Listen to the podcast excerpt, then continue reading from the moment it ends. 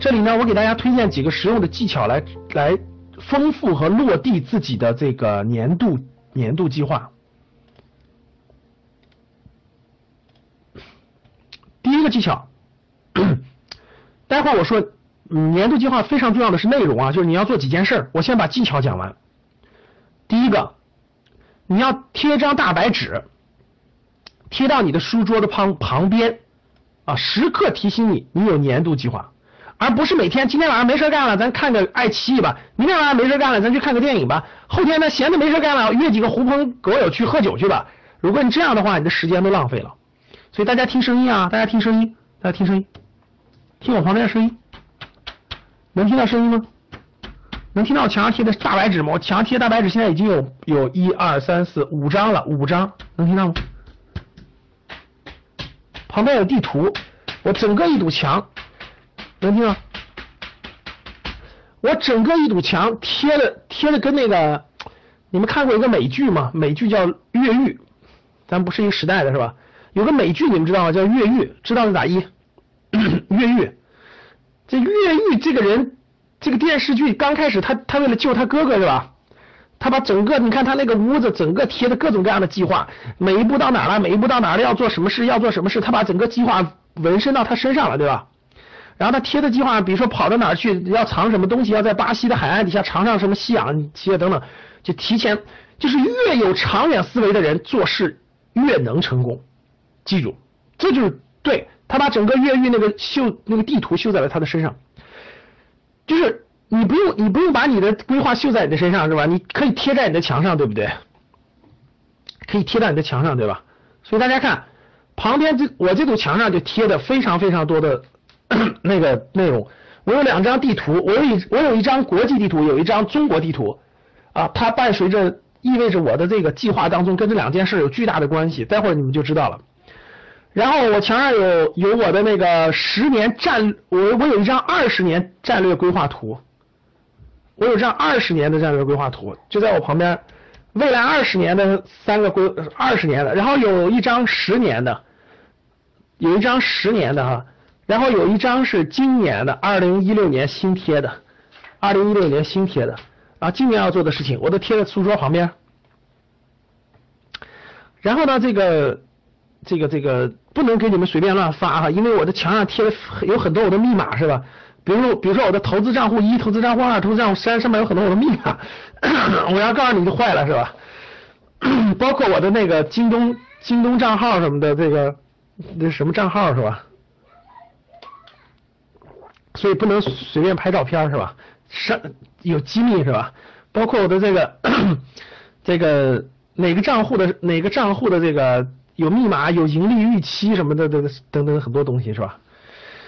所以贴一张大白纸贴在你的书桌旁边，啊，贴一张大白纸贴着你的书桌旁边，然后呢，它时刻提醒你，其实你时刻抬头你就知道你的你的目标是什么，时刻抬头你就知道你的目标是什么，明白了吧，各位？所以说这我觉得这个是很有效的，它可以随时提醒你你应该在什么主线上啊，你应该在什么主线上。第二呢是那个一个台历。第二是一个台历，各位，就是放一个台历在你的书桌上。台历是干嘛的？每一天有什么事情是不是可以标上去？各位，对吧？一般我一般我年度的就是在大白纸上，月度的都是在台历上。各位看，月度的就是在台历上。比如说这个月，比如说我们一月份有什么事儿，我就写在台历上了。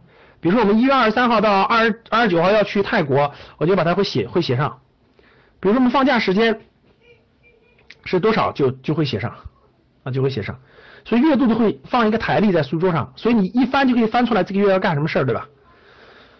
第三就是为了精神上，大家看这是计划啊，但计划它它总得有动力吧？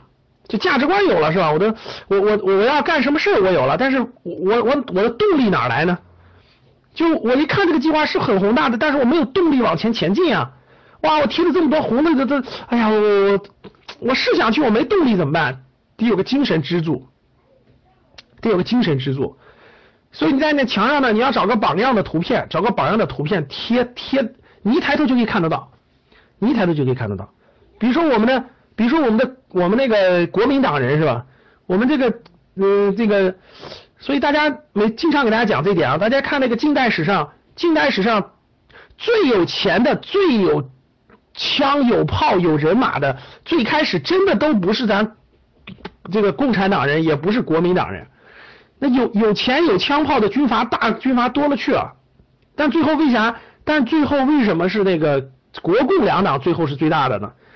你看，你看那个军阀，你看那个那个那个那个我党贴的人是吧？最开始马克思恩格斯，马克思恩格斯，毛主席这个朱德，对吧？最开始毛主席朱德后面，你看我们国民党人贴的都是孙中山是吧？贴的孙中山，然后蒋校长。这至少是有领袖的，你知道吗？有精神动力的，你你你你得有点榜样，你得有点榜样，真的，你得有点目标，有点榜样。你你一抬头就会就会想到，你就会觉得这个，你就会人人是有人是有这种心灵感应的，是吧？你得有你得有这种场的影响，所以你要找个榜样的图片贴在你能看得到的地方，啊，能看得到的地方，你觉得？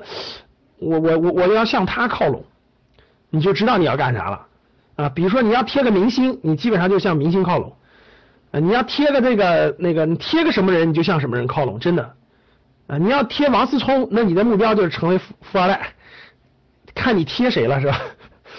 你要贴你贴谁就会成为谁，这就是人的一个很强大的一个心理暗示是吧？你贴谁就会成为谁啊。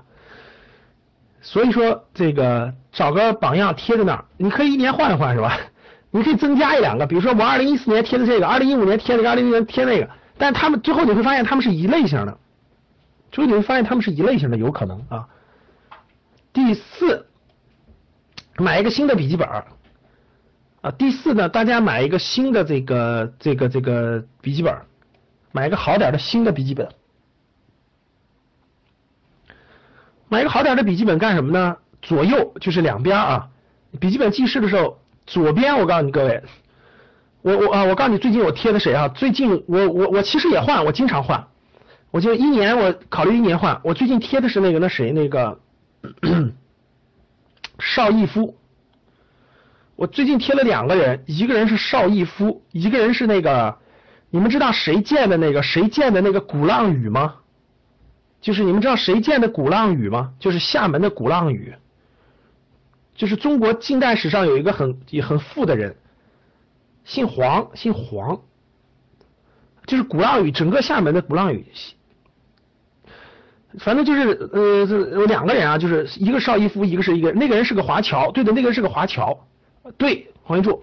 他在那个印尼，他在印尼那个成为富商以后，然后那个荷兰人的殖民地嘛，荷兰人要收他的这个很多的税，他就回国了。回国以后建设的厦门，建设的那啥，其实当时他是非常富有的，富可敌国的，对，非常富有，富可敌国的。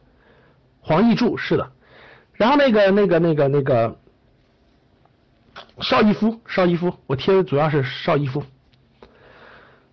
经常换，你会经常你贴他，你就对他感兴趣，你就要查他一些资料啊，你看他一些传记啊，你就要了解一些他的背景呀，等等等等很多的东西啊。然后你买一本新的，你买一本新的这个笔记本，你左边呢，你左边呢写你的思，就是你思想，右边写工作，右边你就经常你遇到的工作你写的右边对吧？左边你有什么想法你就写的左边，你有什么想法写的左边，因为大家知道人是有很多这个灵感的。人的灵感，如果大家发现没发现，人有很多灵感，如果你的灵感不抓住的话，他就稍纵即逝了。就你有很多灵感，但其实他稍纵即逝之后，你从来就不会去实践它，你从来就不会去珍惜它。比如说我有，我就以前有的灵感，我特别想走长征路，我要不记下来，我就忘记了，就没有什么了，我就会记下来。既然有一天我们就去实现它，我们就去实现它。所以左边就是思想，右边就是工作。所以我我我前两天元旦时候收拾我的一个书柜，我还翻出来很多我大概一二年、一三年这个很多这个当时的思想，就就这个本儿那个笔记本的右边，当时就是举个例子吧，生涯决策这个词语是怎么出来的？其实是经过很多很多的思考的，写了很多纸的啊，就是那个很多灵感的来源，它你会做记录，你会回想一下，你就会知道今天你为什么走到今天，真的。你走到今天都是因为跟过去你的很多思想的积累是有关系的，所以指导人指导人最最那啥的其实是思想。比如今天格局生涯能长成这样，其实我前两天翻书柜回想我我零八年零九年那个本儿的话，其实就会发现，其实雏形已经当时有有想法了啊，真的是这样，是七八年前形成的，不是现在形成的。所以你的本儿要有一左边有思想，右边有有有工作内容。好，这是四个，这是四个技巧，这是四个技巧，我觉得这个这个大家可以做参考吧。啊，第一个贴大白纸在墙上，搞成作战室是最好的。第二放个台历，第三贴两个榜样的图片，抬头就可以看到他，就会想到他一些，你就会他就会精神上会提醒你。一个人呢很容易懈怠，很容易没有信念。如果有榜样的提醒呢，你会不一样，你会不一样。第四就是这个买一个新的工作本，左边思想，右边工作，啊，不断的积累，不断的积累。好，这是我想说的四个技巧。